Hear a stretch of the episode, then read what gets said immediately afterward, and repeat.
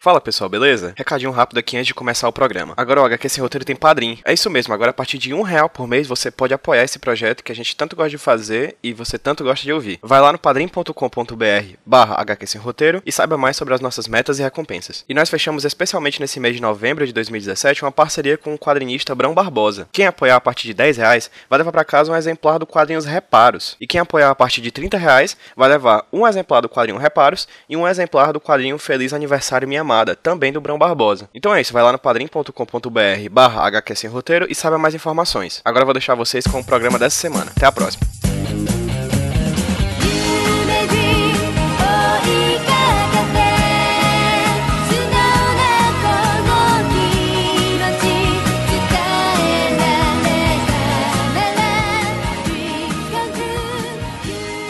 Fala galera, beleza? Quem tá falando com vocês é o Pedro, trazendo pra vocês mais um HQ Sem Roteiro Podcast, o podcast de quadrinhos aqui da rede Iradex de Produções Associadas. Hoje vou conversar com mais uma pessoa que eu conheci durante o evento que aconteceu agora em agosto de 2017, em São Paulo, as Jornadas Internacionais de Quadrinhos. Hoje vou falar com a Valéria Fernandes da Silva. Oi Valéria, tudo bem com você? Olá, boa noite. Boa noite, Eu tô Valéria. bem, Pedro. Coisa boa. Pois fala aí com quem tá ouvindo a gente, quem é você? Eu sou Valéria, como você já, já me apresentou. Eu sou do Rio de Janeiro, mas eu moro em Brasília faz quase 15 anos. Sou doutora em História. Não estudei quadrinhos no meu doutorado, a minha área era bem diferente, no fim das contas, mas desde, acredito que 2004, eu venho fazendo pesquisas com quadrinhos, escrevendo, apresentando trabalhos em, em congressos e venho desenvolvendo uma pesquisa uma paralela em que, de uma certa maneira, eu junto, pego meu quadro teórico, metodológico, eu sou, no caso da UNB, né, foi onde eu fiz doutorado, eu era da área de estudos feministas e de gênero, então eu trabalho com o meu arsenal teórico, normalmente pesquisando mangá, né, shows mangá especificamente, né, que são mangás femininos. adicionei a Valéria no Facebook antes mesmo de, ter, de ir para a jornada de quadrinhos, por causa que eu achei muito interessante o tema do trabalho que ela apresentou no evento, cujo nome é Construindo a Verdadeira Mulher, quando a cultura do estupro se traveste de romance nos shoujo mangá. Isso é muito bacana porque eu acho que é um tema que tange muitos assuntos diferentes, né? Como você falou, mas você estudou feminismo no- durante o doutorado, Sim. e também trata do manga, do mangá, que é uma indústria à parte gigantesca, e não somente do mangá, como também do shoujo, que é um pedaço do mangá, né, um pedaço da indústria do mangá japonês que é imensa também, extremamente conhecida, extremamente relevante mundialmente, além de, claro, tocar no tema da cultura do estupro. E hoje eu pretendo aqui conversar contigo, Valéria, sobre cada um desses pontos. Eu queria que primeiro você começasse falando, e você acabou de falar que não fez doutorado nem mestrado sobre quadrinhos, e eu queria te perguntar, quando é que você começou a estudar quadrinhos? estudar quadrinhos mesmo, como eu falei, em 2004. Foi quando eu comecei a apresentar, é, a ver que era possível, né? Porque eu vim de uma, de uma formação primeira, antes de ir para a UNB na UFRJ, que era extremamente fechada, principalmente a utilização de, de outras mídias. Então, cinema. Cinema era- já era problemático, eu cheguei a, a cogitar trabalhar com cinema na graduação, no mestrado, e quadrinhos nem se fala. né?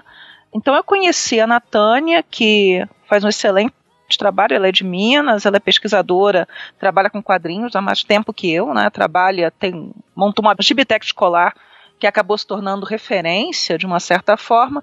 Foi a Natânia que me mostrou que era possível trabalhar academicamente com quadrinhos. Mas em história, né, isso 2004, é um campo ainda é, difícil, porque as pessoas elas não pensam o quadrinho como fonte, isso é relativamente recente. Muitas é, universidades não permitem ou não têm a abertura, ou faculdade de história, mais especificamente, para que se desenvolvam trabalhos na área, e pensam, não, isso é coisa lá da comunicação, a gente não tem nada a ver com isso, né?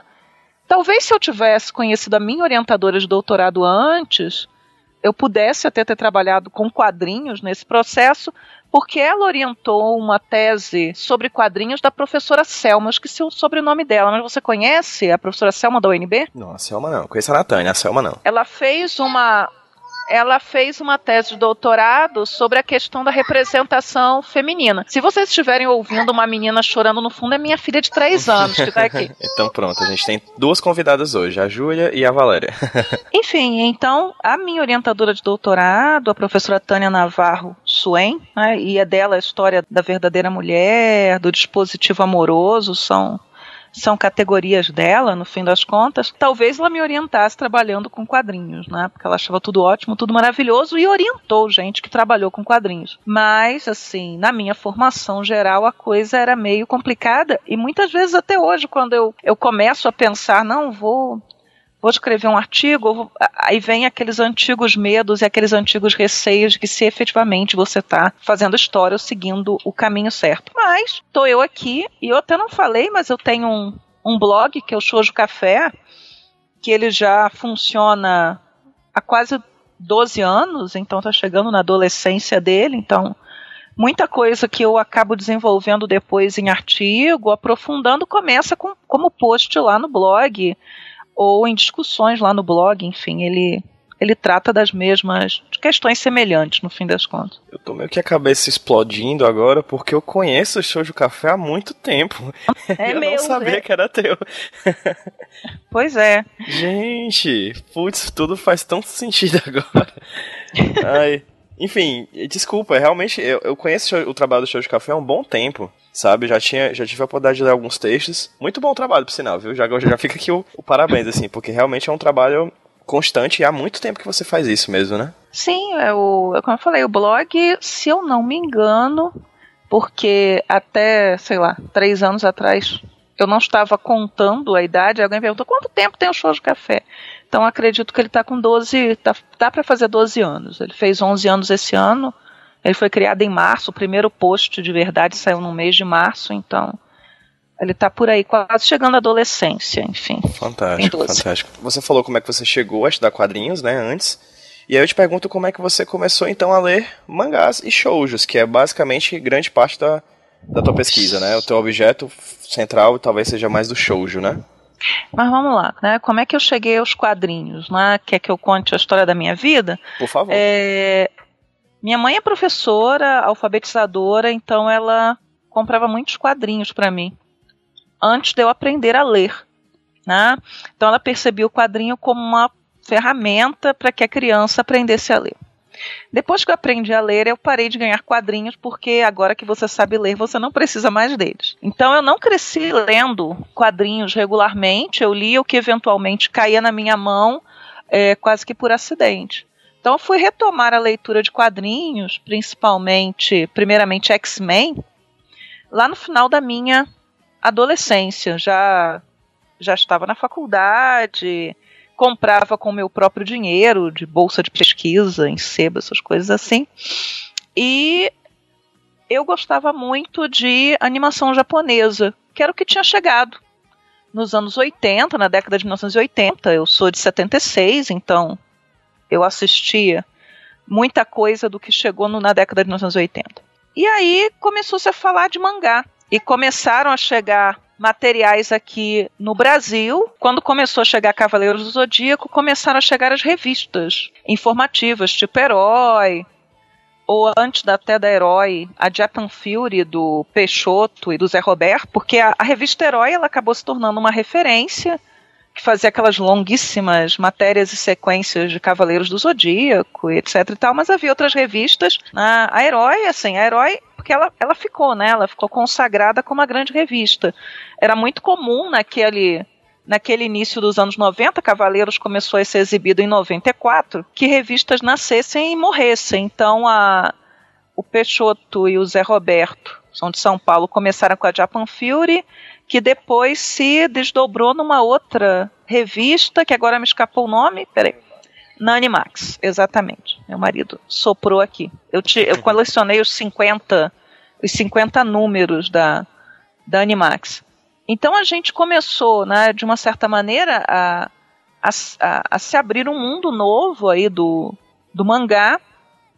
Quando, a gente, quando eu comecei a ter internet, né, ou entrei na internet, a primeira coisa que eu procurei foi por animação japonesa, né, Patrulha Estelar, Yamato, e fui descobrir o shoujo mangá por acaso, né?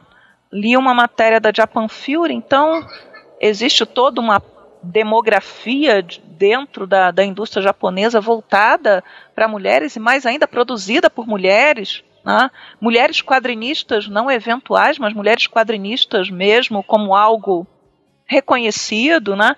E aí eu fui, fui fazendo um percurso que, me, que acabou me conduzindo à pesquisa, né? ao assistir e ler por prazer, no caso do- da animação, e o pesquisar também como um prazer, afinal eu estava fazendo isso por conta própria, né? não tutelada por alguém, orientada por alguém, né? eu, eu simplesmente estava caminhando aí com as minhas pernas, que é o que eu venho fazendo até hoje. E aí eu descobri o shoujo, por acaso. Eu posso contar outras histórias paralelas, né? Numa lista de animação japonesa, eu conheci o meu marido, que não era meu marido ainda, e por causa desse mesmo gosto por shoujo, por animação, por mangá, a gente acabou né, se Maravilha. encontrando. E muitas vezes, né, acho que até respondi uma pergunta, ficam mandando pergunta pelo Ask, né, ah, como é que eu eu quero trabalhar com quadrinhos e como é que eu convenço né, o, o- a minha orientadora ou meu orientador de que aquilo é viável? Eu acho que é mostrando seriedade naquilo que você faz, né, é, mostrando que é possível e pegando né, todo pesquisas e artigos que tenham sido escritos e que tenham um bom referencial teórico, que sejam articulados e levando para essa pessoa né, poder assistir. Muitas vezes, quando se fala em trabalhar com quadrinhos, em pesquisar quadrinhos, as pessoas pensam na imagem do fã que não consegue fazer essa, essa ponte ou- ou com com a teoria, com a metodologia, ou mesmo não consegue se posicionar criticamente diante do seu objeto, que é o quadrinho. Isso é muito, é muito complicado, né? E até foi interessante a primeira palestra que nós tivemos lá na primeira conferência, né, do das jornadas. Você assistiu a primeira conferência? Não, eu só cheguei na quarta-feira. Na terça-feira eu, não- eu tava chegando em São Paulo, não cheguei aí pro evento, não. Mas você fala Então. do Duncan, né? Isso. E ele foi discutir exatamente a questão na mudança do perfil do pesquisador de quadrinhos, né? Primeiro aquele pesquisador que ele chega na pesquisa com quadrinhos porque ele é fã de quadrinhos. A maioria cresceu lendo quadrinhos, né? Então ele contou a experiência dele. E aqueles que estão chegando agora para pesquisar quadrinhos porque tiveram um clique durante talvez uma disciplina dentro já da, da universidade ou por causa de um filme, então se interessam por pesquisa em quadrinho porque se interessam pela questão das mulheres, pela questão dos negros, pela questão por essa ou outra questão que de repente faz com que aquela pessoa tenha um impulso, quer dizer, é um outro tipo de pesquisador. E é o pesquisador que está aparecendo nesse momento que a gente está tá, tá vivendo, né? Sobre o shoujo manga, tu já falou mais ou menos aí o que era, mas se, tu, se possível, se aprofunda mais nesse conceito. O que é o mangá shoujo? O shoujo mangá né, é, uma, é uma fatia considerável daquilo que a gente chama de mangá. Começou na década de 1950. Quando começa nos anos 50, sair em revistas visando um público feminino bem, bem jovem, né, meninas mesmo, crianças até no máximo 11, 12 anos, era o perfil da leitora ideal. Ele era um tipo de quadrinho feito principalmente por homens, porque a maioria dos autores na década de 1950, nos primórdios do mangá como indústria, eram homens. né? Mas quando a gente vai estudar shoujo e vai buscar de uma certa maneira aquilo que vai, vai, vai criar o shoujo mangá, a gente consegue perceber que que a estética do shoujo ela vem de antes, vem das revistas femininas japonesas, todo, toda uma cultura né, que precede a questão do quadrinho e da narrativa, etc., que aí é o Tezuka que dá, de uma certa maneira, essa forma. Né? E ao longo das décadas, com o crescimento da indústria de mangá, né, essa vertente chamada shoujo mangá, ela acaba se tornando uma vertente dominada por mulheres, por mulheres produtoras de quadrinhos. Então, as primeiras quadrinistas, elas aparecem já na década de 1950, mas o boom realmente se dá a partir de 1966, com ápice na década de 1970. Então, por exemplo, hoje, quando a gente pega uma revista, uma antologia de shoujo mangá, e uma antologia de mangá, aí serve para shoujo, para shonen, seinen, qualquer vertente, normalmente ela vai ter lá uma média de 350, 700 páginas, então há várias, né, várias séries que correm ao mesmo tempo naquela revista, praticamente você não vai encontrar nenhum homem publicando em uma revista feminina. Talvez até exista algum homem usando pseudônimo, né? Então as pessoas acham que é uma mulher, mas na verdade é um homem que está publicando sobre pseudônimo, que deve ser coisa rara também. Mas já foi até motivo de um seriado recente, uh, Gekan Shoujo Nozaki-kun, que é de uma autora, né, feito por uma autora, brincando exatamente com isso, né, um rapaz que produz mangás femininos, Otomen também, né, e todos eles usando pseudônimo. Mas há homens que publicam em revistas shoujo, são pouquíssimos, né, um é o Mineu Maia, que entrou na, no mercado na década de 1970, quando a maioria dos homens estava saindo, e ele continua publicando até hoje, e o shoujo mangá com o maior número de volumes publicados, que é o Patarilo, é dele. Ele está aí e ninguém perturba ele, né? Ele consegue publicar tranquilamente. Tu chegou a citar outros, tem outros termos aí que podem ser interessantes, só para explicar rapidinho para os ouvintes, que é o seinen e o show, o shounen, né? Uhum. O que é cada um? Shonen mangá seria um mangá voltado para meninos, né? para garotos e é o que acaba se tornando, né, com maior possibilidade de se tornar animação, é aquilo que é mais exportado para o resto do mundo. Então, por exemplo, Naruto, é, One Piece, Cavaleiros Dragon do Ball. Zodíaco, Dragon Ball são todos mangás shonen. Hoje, no Japão, e quando eu falo hoje, isso daí já tem pelo menos uns 15 anos, as pesquisas que eles fazem no Japão apontam que pelo menos entre 40% e 50% dos leitores de shonen mangá são meninas ou mulheres.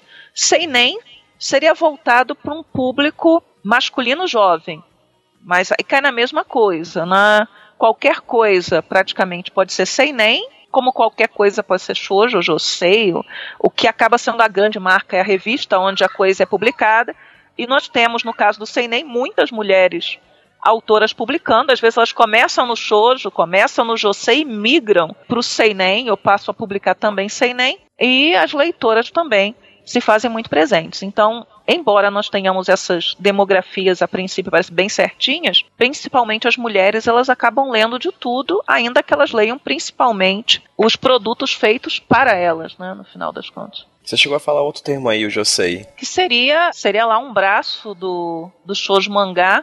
Se a gente pegar as premiações de mangás no Japão, o Josei acaba, as, as autoras de Josei acabam recebendo os prêmios das autoras de shoujo, mas basicamente seriam mangás para mulheres adultas, né? mulheres jovens adultas. Aí depende da revista. Há revistas que visivelmente são focadas nas nas mulheres casadas, donas de casa, mais velhas, ou que seja, e aquelas que são para as jovens que estão no mercado de trabalho, lá nos seus 20, 20 e poucos anos. Mas basicamente é isso, é mangá para para mulheres adultas, né? Chega, chega a ser fascinante, né, quando a gente começa a falar sobre a indústria de mangás no Japão, porque ela é extremamente segmentada, né? E Uhum. pra ser extremamente segmentada, ela é extremamente importante e, e consolidada, né? é robusta e, e com a, a internet, né, algumas questões elas, elas acabam né, aparecendo que não, que não existiam antes quando o mercado era dominado pelo papel, né? Então as séries que surgem já na internet, seja como webcomic ou seja, por exemplo, num site japonês chamado Pixivi, que reúne autores, publica desde desenhos, né? Você pode publicar desde como amador até de forma mais profissional. E aí esse material que é publicado direto na internet é o que, no final das contas? Aí os próprios japoneses começam a dizer o que é, e às vezes aquele material que surge online vai para a revista de papel, o que talvez seja sintomático né, da sua da sua consolidação, do seu sucesso e por aí vai. Cada ano, as vendagens de revistas físicas elas diminuem no Japão. né? Isso vale para qualquer demografia. Algumas sofrem um impacto maior, algumas revistas, outras menores, mas, por exemplo, se a gente pega aqueles levantamentos da década de 1990, do auge de Dragon Ball, por exemplo, em que a Shonen Jump vendia 5 milhões de exemplares por mês. A Jump ela é semanal, aí 5 milhões de exemplares, acho que de cada tiragem. Então, isso, a coisa Nossa. ia para os milhões. Hoje ela vende metade disso, ou menos da metade disso. Não é que as pessoas estejam deixando de ler mangá, mas você pode ler mangá em outras plataformas que os japoneses utilizam com muita frequência, né, como a internet. Enfim, né, então a gente tem um mercado que ele que ele é bem mutável, né? Que ele está em transformação o tempo inteiro. É, você citou, acho que o maior nome da, de revista de mangá japonês, que é a Shonen Jump, né? Uhum. Ela é, acredito, a que mais vende mangás no Japão, não é isso? Exatamente. Tu sabe pontuar alguns nomes de revistas que são especializadas em shoujo mangá? É, um montão, mas vamos lá. Nós As mais temos importantes, pelo menos. As mais, as mais importantes, assim, por exemplo, é- é- elas são segmentadas um pouquinho por faixa etária. Então, por exemplo, as três mais importantes para as meninas menores, né, é a Ribbon, a Nakayoshi e a Chao. Dessas três, a que vende mais é a Chao. A Nakayoshi é onde saiu Cardcaptor Sakura, Sailor Moon e por aí vai. né? A Ribbon publicou Marmalade Boy. Então, houve um momento, principalmente lá né, na, na passagem do- da década de 1980 para 1990, que essas revistas elas vendiam muito, muito mesmo. Passando a seguinte, né, a faixa etária seguinte, tem a Margarete, que é onde saíram grandes sucessos lá no, na década de 1970 até hoje. Né, o, o mangá, show de mangá mais vendido de todos os tempos, Hanel Dango, saiu na Margarete. É, a Rosa de Versalhes são na Margarete. Hana Tuyume, a Lala, essas para shoujo. A Betsuma, que, que se não mudou, é a revista shoujo que mais vende hoje. Né? Muita coisa que vira animação em termos de shoujo sai dessa revista. Cheese, Shokome, Melody, a Betsu Furi, que também é uma revista muito antiga, muita animação sai daí. E aí depois a gente vai passando para as revistas são revistas Josei, né, que já seriam para um público mais adulto. A Kiss, a Yu, que é a primeira. Entre as revistas Josei acontece mais delas começarem e terminarem, né? Então, às vezes, um, uma- um seriado de sucesso ele acaba migrando entre várias revistas, porque as revistas elas podem ter até uma, uma duração até, um, até de certo modo curta, né? Não sei se você conhece uma série foi lançada aqui no Brasil pela Panini, que é Honey and Clover. Então, Honey and Clover migrou por três revistas, né? Porque as revistas foram canceladas, mas a série era um sucesso, virou animação, virou filme para o cinema, virou novela para TV, então ela vai ela vai transitando, né? Isso acontece. Então hoje mesmo estava fazendo um post pro pro Shoujo Café de uma revista Josei que durou três anos, durou a idade da Júlia. Ela terminou. Para onde vão as autoras? Para onde vão as séries? Elas vão exatamente para outras edições, né? Para outras revistas. Raramente vai acontecer da, de uma série ser cancelada quando a revista é cancelada. Agora, uma série pode ser cancelada ou pode ser apressado o seu final por baixa vendagem, ou seja lá o que for, ou, ou porque ela não alcança a simpatia dos, das leitoras, né? Ou dos leitores, porque acontece em Uhum. qualquer um, né? É, já partindo um pouco mais para a questão de gênero no teu trabalho, eu queria te fazer uma pergunta. Se a gente tem um, um mercado consolidado que tem fatias de mercado a partir da questão de gênero, a gente tem, acredito eu, na produção desses produtos, uma expectativa do que é esse gênero. Se eu escrevo um quadrinho voltado para um público feminino, eu tenho uma perspectiva do que seja esse feminino. Como é que é no Japão essa questão de gênero relacionada a essa produção? Se eu faço um shoujo manga, eu quero falar com as meninas. Mas que meninas são essas? Aí também vai depender, né, de, de faixa etária, do perfil da revista, isso tem uma, uma influência grande, mas acho que o que vai de uma certa maneira, né, marcar o shoujo mangá é exatamente essa possibilidade de um olhar feminino sobre uma série de temáticas, então você pode achar shoujo mangá sobre qualquer coisa que se imaginar. É esse olhar, né, a partir da experiência feminina dentro da sociedade japonesa, que é uma experiência coletiva, ainda que po possamos né, ver ali as as gradações, mas você né, ser homem ou ser mulher numa determinada sociedade é uma experiência coletiva que nos une de uma certa maneira e ao mesmo tempo há algo que é uma característica das revistas shoujo e que provavelmente, né, pra, se eu estudasse shonen mangá, talvez eu percebesse algo semelhante, que é a criação de uma espécie de sen senso de comunidade. Né? Tem uma, uma autora americana que fez a tese dela de doutorado sobre shoujo mangá, sobre as revistas particularmente, e ela defende muito essa ideia de que essas revistas ao longo do tempo elas criam umas, um, um sentido de comunidade, em que a leitora vê as autoras como amigas e confidentes. Né? Todo mangá, isso vale para qualquer tipo de mangá, quase.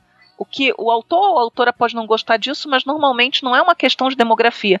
Traz uma aquelas caixinhas em que o autor ou a autora conversa com os leitores, né? Então quem lê mangá conhece muito esse tipo de, de, de caixa de conversa e ali, nessas caixas de conversa, a autora fala do, das cartas que ela recebeu, das expectativas das leitoras. Então, você cria essa ideia de que as leitoras e as autoras elas são amigas, né? E as autoras recebem aquelas cartas de agradecimento por terem tocado em determinados temas, em determinadas questões, ainda né, que pareça uma fantasia, muitas vezes os sentimentos envolvidos ou as experiências envolvidas né, de ser mulher ou de ser mulher de uma determinada faixa etária dentro da sociedade, aquilo tem um impacto muito grande na produção desses quadrinhos. Acho que esse é um, é um aspecto aí de gênero que marca. Né? Quando essas leitoras talvez se aproximem do, do mangá shonen, elas provavelmente estão procurando outras coisas. Não aquilo que elas têm no mangá shoujo. Elas estão procurando outro tipo de experiência, outro tipo de abordagem. É, lendo aqui teu resumo, Valéria, do teu, do teu trabalho das jornadas, eu acho ele muito interessante porque ele me joga na cara um monte de conceitos que eu não conheço e que eu quero muito conhecer. Então eu vou meio que tateando cada um deles para você me explicando aos, ponto a ponto, tá bom? Ok. Eu vou abrir umas aspas aqui na, na tua fala, e você escreve aqui que, apesar de abordar vários temas, o romance heterossexual é dominante nos chamados shoujo mangá, que de certa forma acabam exercendo uma função pedagógica na vida das jovens leitoras, fecha aspas, né? Uhum. Isso é uma característica do shoujo mangá, o romance heterossexual? É uma característica muito forte, e é um romance né, heterossexual que se passa no ambiente escolar. Né? Esse, uhum. de todas as as possibilidades de tema, né, de, de estrutura, a escola ela é o centro. Quer dizer, a escola é o centro da vida do jovem japonês. Tipo, menino ou menina é o centro da vida dessa, desse ser humano. No entanto, o shoujo mangá ele vai estar centrado aí normalmente, esse shoujo mangá adolescente, em romances escolares heteronormativos. Agora, há possibilidade de outra coisa? Certamente há.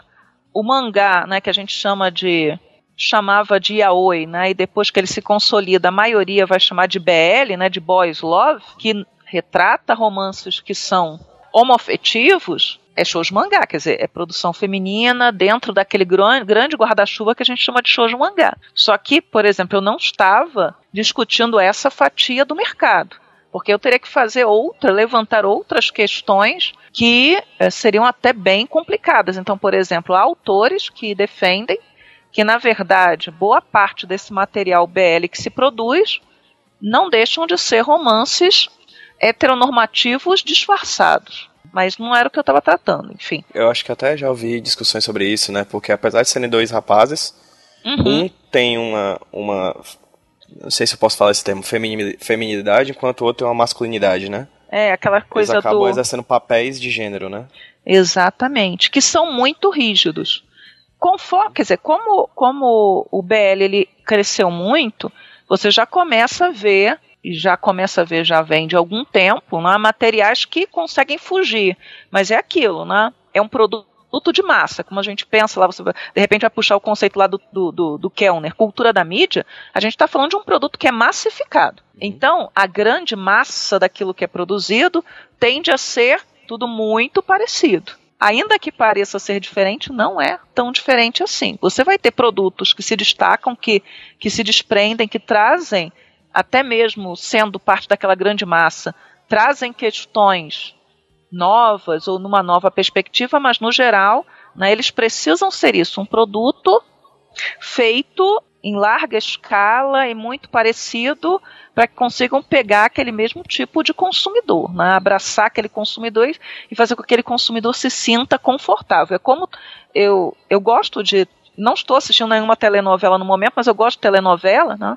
Quando a gente pega, por exemplo, as telenovelas brasileiras, elas não, elas também são produto de massa, elas não diferem muito do mangá aos meus olhos nesse aspecto, quer dizer, há uma grande interferência da audiência nos rumos do produto, há uma grande, há uma troca, né? Você chama é, a audiência a trocar e a colaborar com esse produto. Há autores e autoras que não gostam, mas há esse chamado.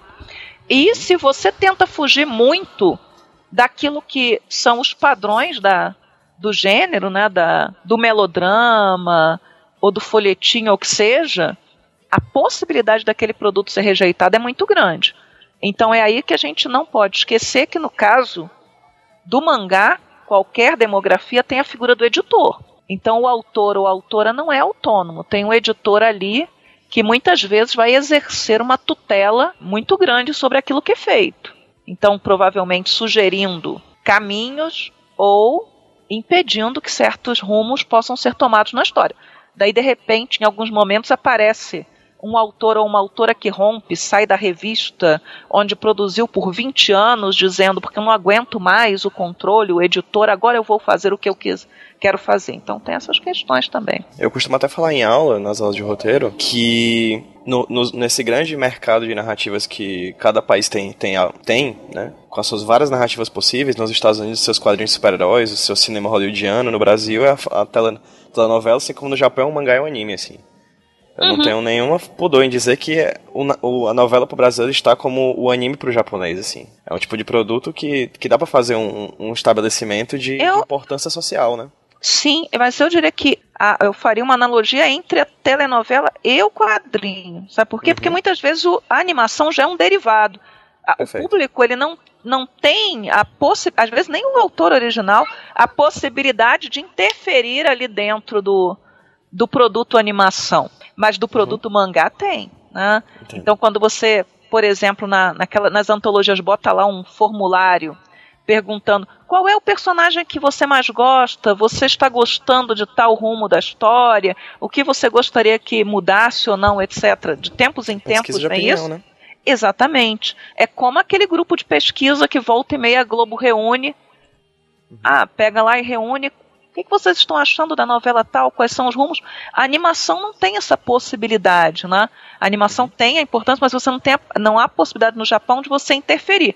A audiência a queda de audiência pode fazer uma animação ser cancelada, abruptamente até, cortada, né? enfim.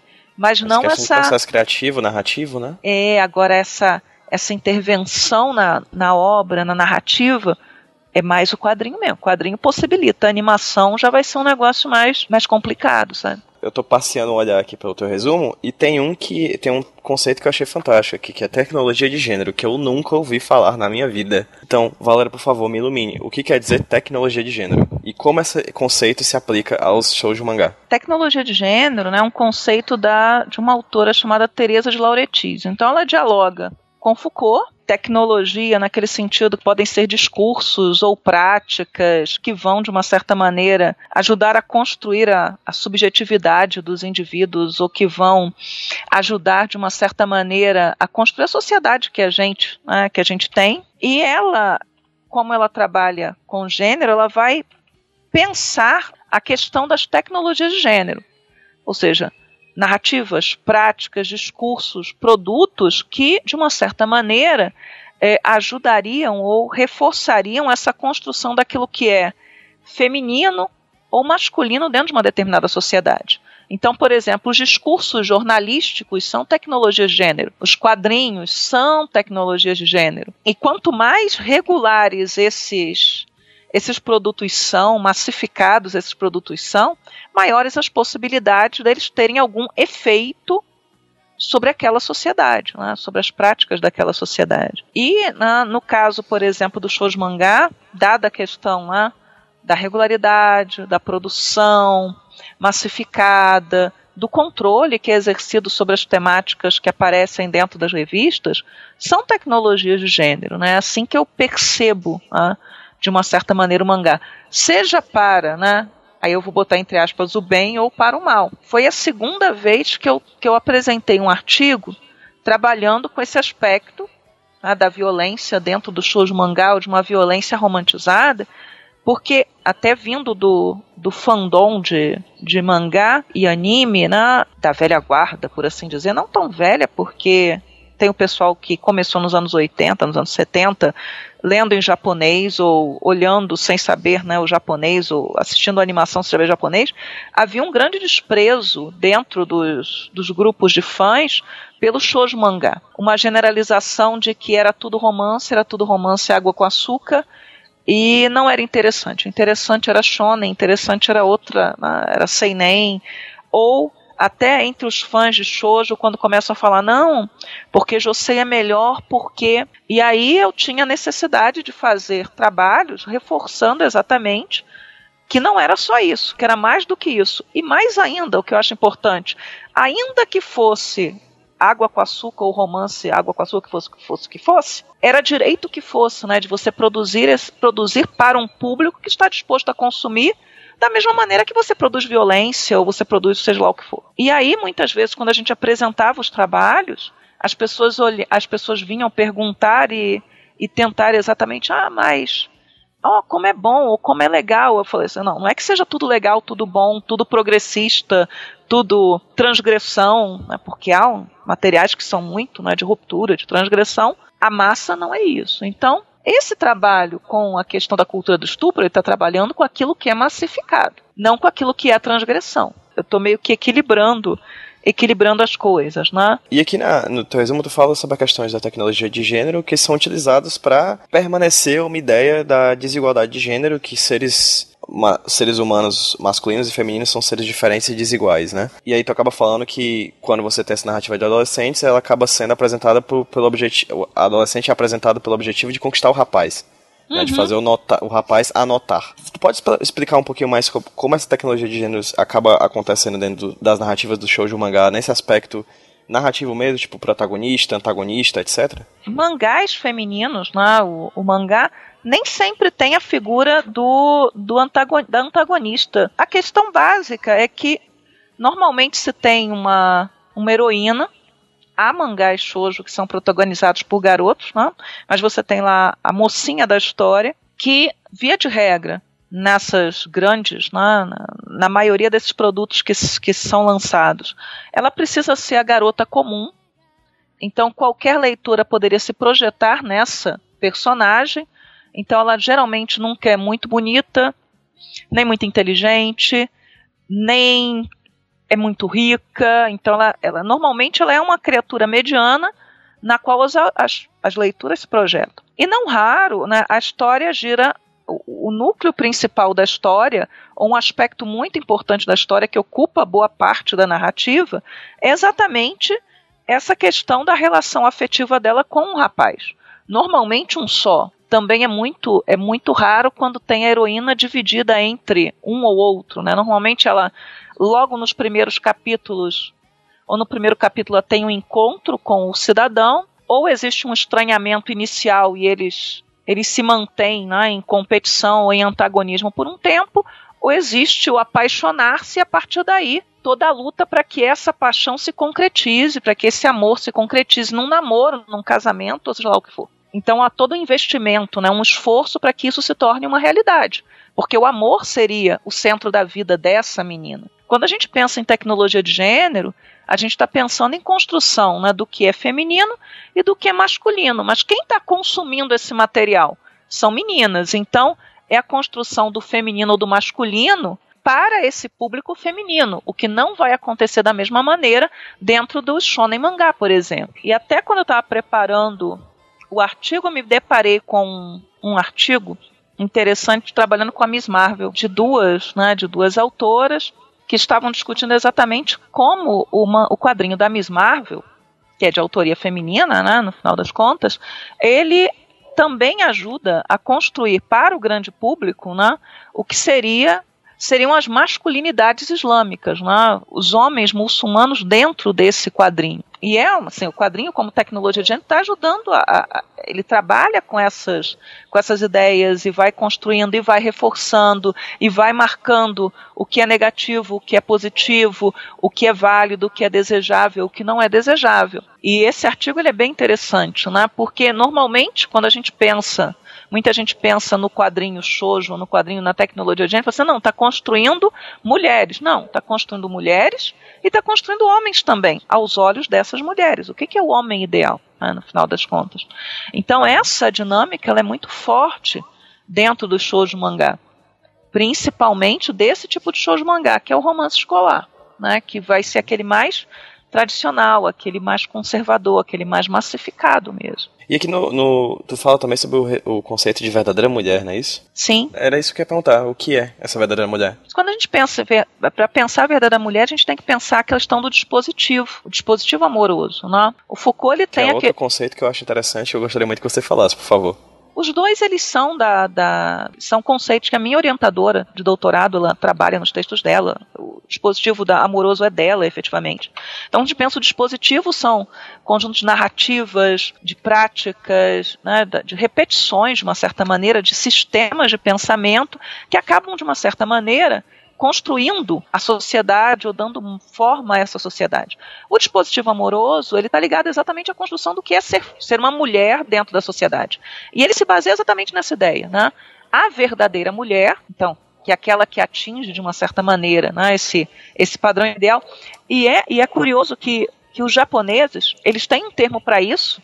Não está no meu texto, isso apareceu agora, que é o Yamato Nadesco que aparece nos mangás shonen, nos mangás shoujo, etc. O que, que é a verdadeira mulher? A mulher ideal. né? É aquela que é amorosa, é aquela que é gentil, é aquela que é bonita, se esforça para ser bonita ou parecer bonita, é aquela que está sempre disposta a servir. Então, o dispositivo amoroso é aquele que vai estar repetindo para as mulheres e construindo mulheres, no final das contas, que para serem as verdadeiras mulheres, para serem felizes, elas devem servir ao outro.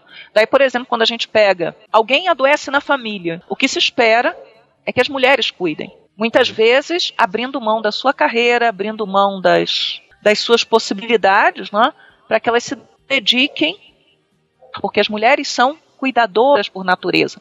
Mas existe natureza? Não, não existe. Isso é repetido o tempo inteiro. Quando você diz, por exemplo, que o homem não tem jeito para tal coisa, homem é muito bruto. Não, deixa uma mulher fazer. É, de uma certa maneira, uma forma de exercício de poder, várias possibilidades de exercício de poder, mas é um poder subordinado, e é um poder que acorrenta. Então, o que é o dispositivo amoroso? Exatamente né, essa construção, esses discursos, essas práticas, esses sistemas que acabam construindo essa verdadeira mulher, que se sacrifica pelo outro. Quando eu romantizo aí a cultura do estupro dentro de um, de um mangá, né, o que, que eu estou dizendo né, para essas meninas? Né? É, é dever das mulheres se submeterem, é dever das mulheres servirem. Se efetivamente o homem ele vai ser violento ou não vai ser violento, isso é da natureza dos homens e da sua natureza para que você seja feliz. E você só será feliz se você tiver este homem ou for deste homem. Você precisa se submeter a isso, você precisa sacrificar, você precisa ceder. Você assistiu aquele filme O Casamento do, do Meu Melhor Amigo? Há muito tempo. Retome a música de abertura do Casamento do Meu Melhor Amigo. Ele mostra muito, é, mostra muito bem a, essa questão do dispositivo amoroso, né? porque você não está lutando, você não está se sacrificando, você não está para que o fulano seja seu, mas que para que Tem um você caráter seja muito dele. meritocrático, né? Não sei se, se, se de uma forma ampla o dispositivo am- amoroso ele tenha tem em si um caráter meritocrático, não. né? Uhum. Agora, é claro que isso não tem a ver necessariamente com o dispositivo amoroso. Né? As mulheres elas são estimuladas a competirem entre si.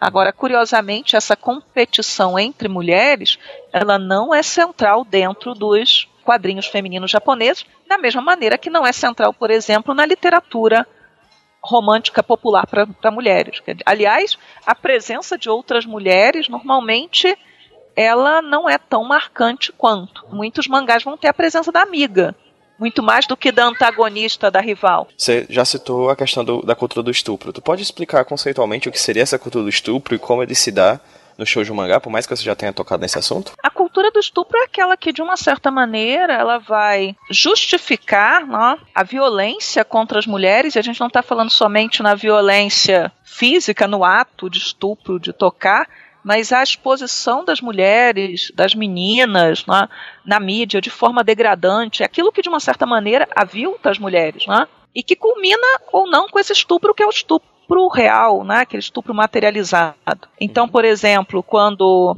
quando a questão da, da violência contra as mulheres ela é apresentada de forma natural, né, porque é normal que assim seja, é comum que assim seja desde o puxão de cabelo, o empurrão, né? Porque isso é ter pegada. Então essas coisas elas elas são repetidas, elas são mostradas, elas são de uma certa maneira é, romantizadas nas várias mídias e nos vários discursos. Então isso é que seria de uma certa maneira a, a, a cultura do estupro, que está disseminada e que possibilita que piadas, que práticas, que discursos, que atos, enfim, existam e e ninguém veja isso como um problema, né? A gente está numa semana, a semana não terminou, em que o grande, a grande discussão, né, as últimas, as últimas duas semanas, de uma certa maneira, é a questão do assédio a mulheres em, em ônibus, né? Uhum. em coletivos. Então a ideia de que o assédio é normal, é até uma demonstração de interesse, de afeto. Há a gente que diz, né, e, e as mulheres elas elas estão nessa cultura e elas repetem isso, é por isso que isso vai estar, por exemplo, no show de mangá, de uma certa maneira, que aquilo seria, elas têm que ver aquilo como benéfico, senão você morre. Não, se você não começa a ver tudo como começa a ver a, gran, a, grandeza da violência, né, a qual você está exposta, a possibilidade de você desenvolver alguma, algum problema, alguma uma depressão, o síndrome do pânico é muito grande. Mas aquela ideia que muito, talvez você já tenha ouvido da mulher que fala, ai, eu estava me sentindo muito mal, muito para baixo, aí eu saí, passei na frente de uma construção, de uma obra, e aí todo mundo mexeu comigo, e aí eu fiquei feliz, vi que eu era bonita. Na verdade, né, da mesma maneira que a mulher, as mulheres é ensinado que elas devem estar felizes em se sentirem né, assediadas, porque isso seria uma prática comum, justa, que caracterizaria os homens, da mesma maneira aos homens é repetido que você tem que assediar, porque senão você não é homem de verdade. Você vai construindo aí os papéis e, e no final das contas agora não há uma igualdade nessa, nessas questões, é uma intensa desigualdade né, de, de apropriação, de domínio e por aí vai. Né? É ruim para ambos, mas não, não há igualdade, não há simetria, a gente não pode cair nessa armadilha. Como é que a cultura do estupro aparece no show de mangá, né, que foi aquilo que que efetivamente eu trabalhei no, no, dentro do, da comunicação. É, uma das, das questões, das formas mais comuns é, é a situação em que o mocinho, chamado de mocinho, o interesse romântico da, da mocinha, ou raramente, mas pode acontecer, um dos exemplos que eu citei, alguém que é um amigo da mocinha, por exemplo, solta a frase que é uma frase que aparece repetidamente: Eu poderia estuprar você. Nossa. Então, se eu quisesse, é, sim, é, eu abro o trabalho, o trabalho com isso. E isso em que situação? São sempre adolescentes. É, aquilo tem uma função pedagógica. Então, a mocinha não está se comportando com o cuidado que seria necessário. Ela está sozinha com um garoto num lugar né, ermo, escuro, ou seja lá o que for. E aí aquele sujeito que ela ama, que é importante para ela, ele vai chegar e vai dizer assim: olha, e pega e normalmente joga ela na parede. Aquele rapaz ele vai pegá-la pelos braços, ele vai colocá-la na parede ou vai jogá-la na cama ou no chão e vai falar: eu poderia estuprar você. Você não acha que está sendo descuidada em estar aqui comigo? Então, o que, que a cena normalmente e o desdobrar a, a forma como ela é narrada muda a autora, muda o mangá, mas normalmente os quadros eles são muito parecidos. Por isso eu digo, né, o reforço, né, uma é algo que é massificado, são narrativas conhecidas, você não está trabalhando no desconhecido.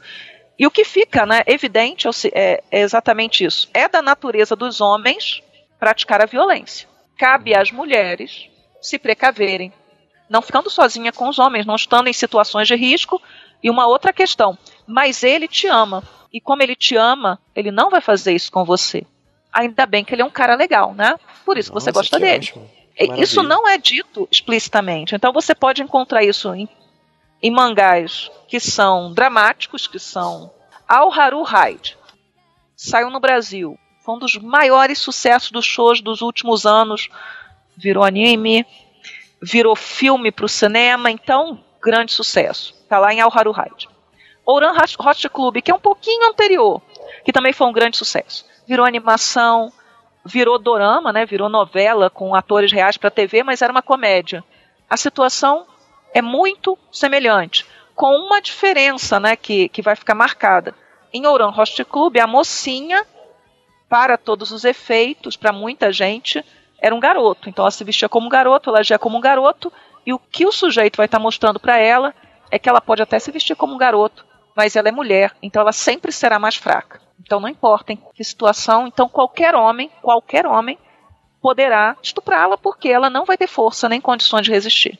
Então são coisas assim que ficam sendo reiteradas o tempo inteiro. Da mesma maneira, um outro caso, né, que, que eu até, até não falei tanto dele, até cortei da apresentação, mas um outro mangá que saiu aqui, né, que é a questão da culpa, né?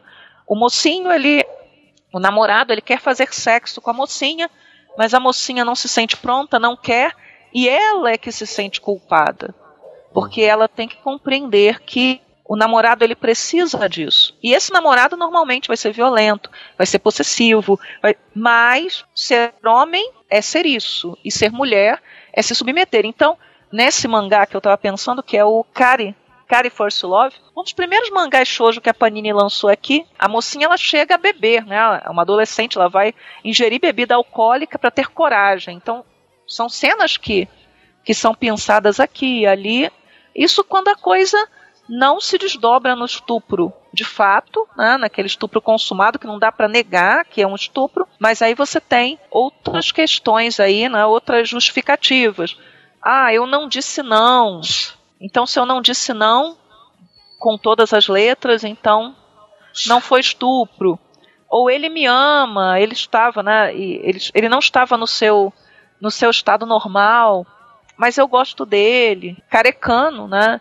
Você, você conhece Carecano? Carecano sim. Quando Carecano fez sucesso internacionalmente, o pessoal chegou a Carecano por causa da animação. E a animação termina no volume 9. Muito mal chega no volume 9. Carecano acho que teve 21 ou 22 volumes. Depois do volume 11, Carecano entra numa fase extremamente dark, hostil, em que o Arima, que era o menino mais equilibrado do mundo, fica num estado deplorável em termos psicológicos, etc. E é nessa fase que acontece o estupro. E ao perdão, né, e mais do que o perdão, né, a, a toda. E, e, ainda que a gente possa né, considerar que aquele perdão ele é possível, ele é até desejável, a gente gosta do Arima, vejam bem, ele está reiterando uma, uma, uma, certa situação que não é uma situação incomum no mundo real, né? Do estupro dentro do namoro e da namorada que no final das contas acomoda as coisas, com o agravante, né, no caso de Carecano, e eu efetivamente a, a, a autora ela, ela seguiu por caminhos assim muito complicados, né? Que aquele estupro resulta numa gravidez indesejada. Né, numa gravidez na adolescência, que não vai ser discutida de forma adequada dentro daquela série. E Carecano começou muito bem, Carecano tem uma das, das situações, tem um tratamento até do sexo dentro do namoro mais realista e, e, e, mais natural, não naturalizada, mas natural, mais tranquila que eu já vi, acho que em qualquer mangá, né? Tá encarecando. A coisa acontece, a gente sabe que acontece, e eles vão tocando a vida de namorados sem problema nenhum, mas Carecano dá uma, uma virada complicada, né? E, e é um modelo que não está só em Carecano, mas em Carecano houve um impacto, uma rejeição muito grande, até dos próprios leitores, né? das leitoras no Japão, porque as pessoas gostavam dos protagonistas, né? Gostavam do Arima, né? Uma situação muito violenta. Valéria, para finalizar, tu poderia dar três exemplos desse, de, de mangás que você já, você já deu alguns bacanas aqui, mas você poderia dar três exemplos de mangás que fogem dessa, dessa mecânica do, da cultura de estupro travestida de romance? Sabe que eu nunca parei para pensar em três exemplos? Aí eu, te, eu vou pegar não necessariamente é material muito muito moderno, né, muito contemporâneo. Fica à vontade. Um que eu acho que foge disso é o Mars, da Fuyumi Sório, foge bastante dessa questão da, da cultura do estupro que é um romance, né, que, que trabalha com, com questões assim bem pesadas de, de abuso sexual e outras questões, mas trabalha de forma muito muito humana, muito madura, sem é, expondo a questão, mas não necessariamente descampando em nenhum momento para uma apologia a práticas que seriam práticas de violência contra as mulheres. Eu acho que o, o Tena o Tena, é que o Tena melhor é o mangá, é o anime e não o mangá, mas em Utena a coisa parece que vai se encaminhar por uma justificação da cultura do estupro é uma ruptura, uma libertação. Então, essa ideia da libertação, da ruptura, né, que, que compensa, né, porque aí você percebe que a coisa estava na narrativa, mas a autora ela não está reforçando isso. Ela está trabalhando com, com a ruptura né, dessas, dessas questões. É porque assim, dentro do. Se a gente pega, por exemplo, algo que está dentro do romance escolar, fica complicado, né? Você vai ter que sair do romance escolar e aí começar a citar materiais que não são necessariamente daquele nicho. que é um nicho onde isso vai estar sendo, né, de uma certa maneira, é, reiterado. Né? Então aí complica, porque eu poderia citar uma série de mangás em que a coisa não aparece, mas não seriam mangás desse mesmo desse mesmo perfil, entende? Por isso que a coisa não está vindo na cabeça. Eu lembro quando eu perguntei para fazer, quando eu fiz uma era uma mesa redonda que eu trouxe a questão pela primeira vez, eu fiz uma pesquisa no grupo lá na, no Facebook e pedi para citar. Apareceram dezenas, dezenas, dezenas, dezenas. Assim, você, você tinha aí para trabalhar e é muito complicado quando você, quando você pede o que não tem, mas quando você pede o que não tem, normalmente a coisa não vai tá sendo trabalhada dentro, né?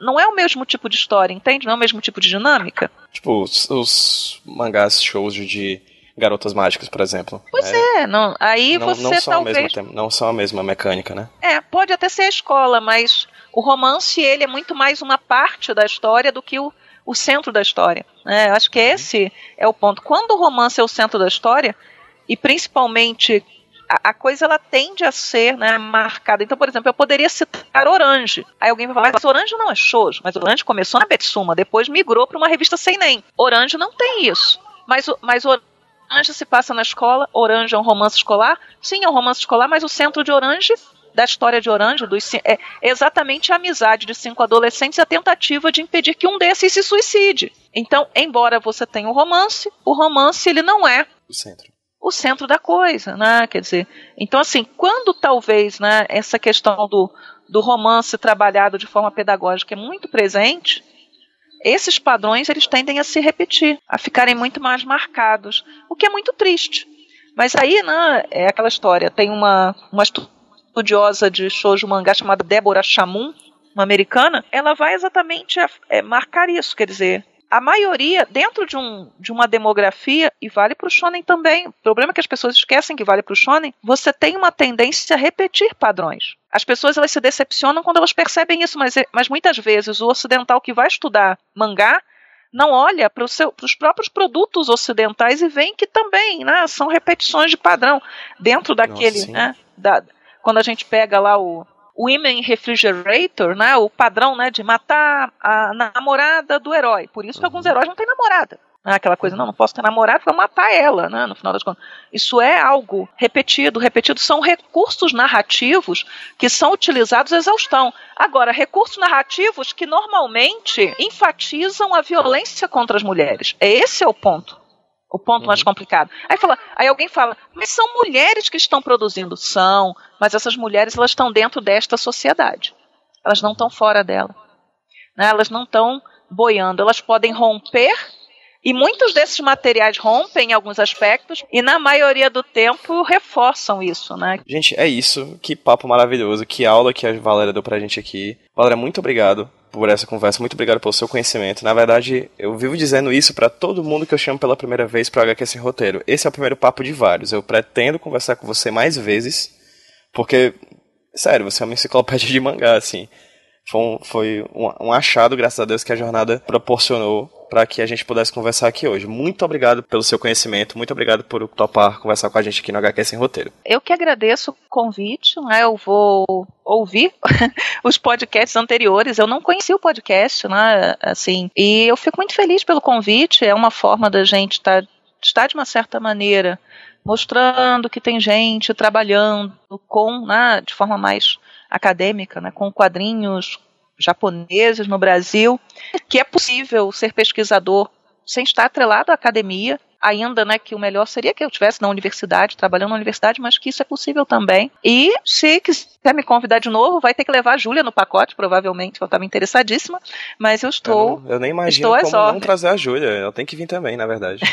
ela estava muito interessada no que estava acontecendo, mas não estava ouvindo. Obrigada, obrigada pelo convite. Se vocês que estão ouvindo quiserem passar lá pelo show de café e me visitar, ah, está aberto, é um café, pode entrar, sentar e, e ler lá. Não são muitas, né? Muitas coisas assim que, que a gente coloca coloca vários anos aí na, na internet. A página do Facebook e o site do Show de Café vão estar linkados no post desse podcast que vocês estão ouvindo agora, para quem quiser conhecer mais sobre o trabalho da Valéria, desde que há 12 anos, 12? 12 anos? É, aproximadamente 12 anos. 12 anos. Eu não fui checar, mas são 12, sim. E assim, talvez alguém tenha ouvido falar de mim, né, já faz tempo, porque eu escrevia para a revista New Tóquio. Ah, também cheguei a escrever. Aí em, 2000, em 2008, quando, quando eu estava terminando lá, desesperadamente terminando o doutorado, eu tive que sair porque não estava dando conta. Quem quiser saber mais sobre o trabalho da Valéria, os links para o Show de Café, tanto a página no Facebook quanto o site do Show de Café, vão estar em casa no post desse podcast. Valéria, muito obrigado. Júlia, muito obrigado também. Acho que ela já tá correndo por aí, mas enfim, manda um obrigado para ela também, tá bom, Valéria? Tá bom, obrigada, e... Pedro para quem tá ouvindo a gente. Vamos dar um tchauzinho no 3, 2, 1. Tchau, pessoal. Até a próxima. Até a próxima. Tchau, tchau.